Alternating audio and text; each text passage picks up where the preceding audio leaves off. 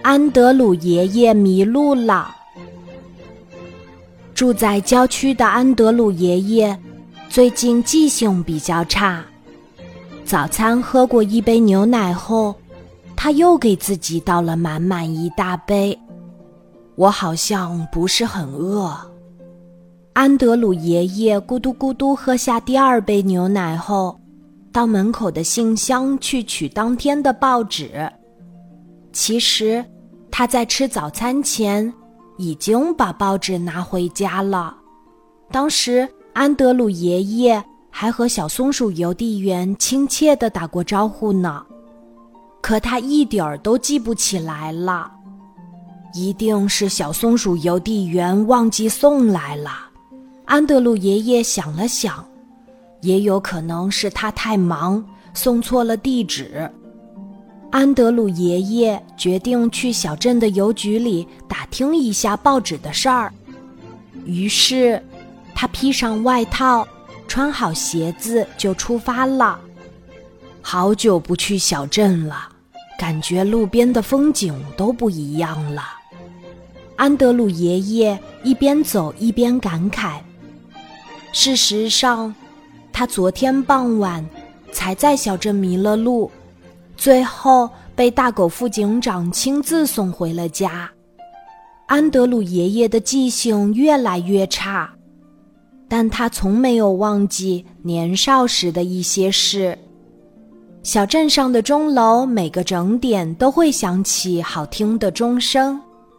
这么多年了，每次回到小镇。安德鲁爷爷都会从衣兜里取出怀表，对一对时间。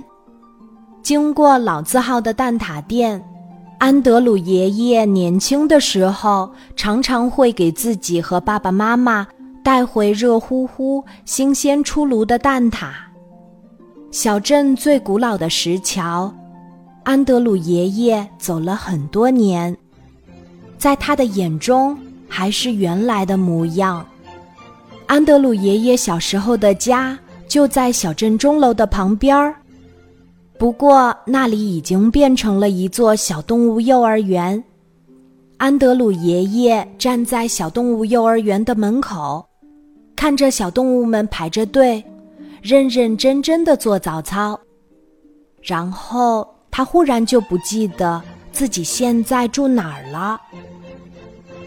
他更加忘记了来到小镇的目的是去邮局。安德鲁爷爷的心跳突然加快了，他的脚步也变得慌乱起来。他一直往前走，往前走。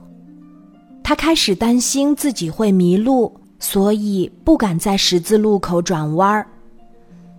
他希望还能再记起一些人或者事情。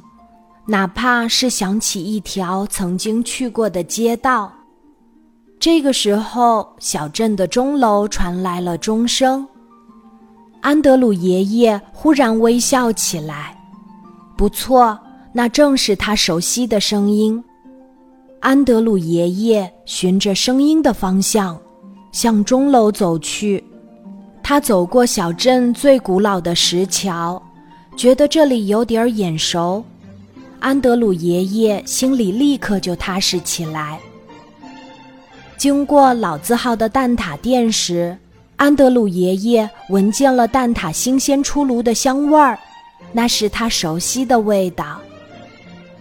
走到小镇钟楼下时，安德鲁爷爷习惯性的掏出衣兜里的怀表来对时间。安德鲁爷爷没有发现。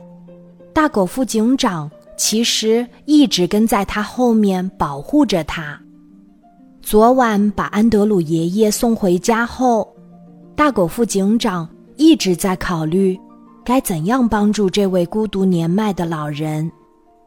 通过今天的观察，他想到了一个好办法，帮安德鲁爷爷搬家。小动物们知道安德鲁爷爷要从郊区搬回小镇的消息后，都非常开心，因为安德鲁爷爷平时最会讲有趣的故事啦。小动物们都喜欢围着听。搬家这天，小兔子抱着靠枕，小猴子顶着洗脸盆儿，小山羊背着锅碗，小猪扛着沙发。幼儿园里的小动物们都来帮忙啦。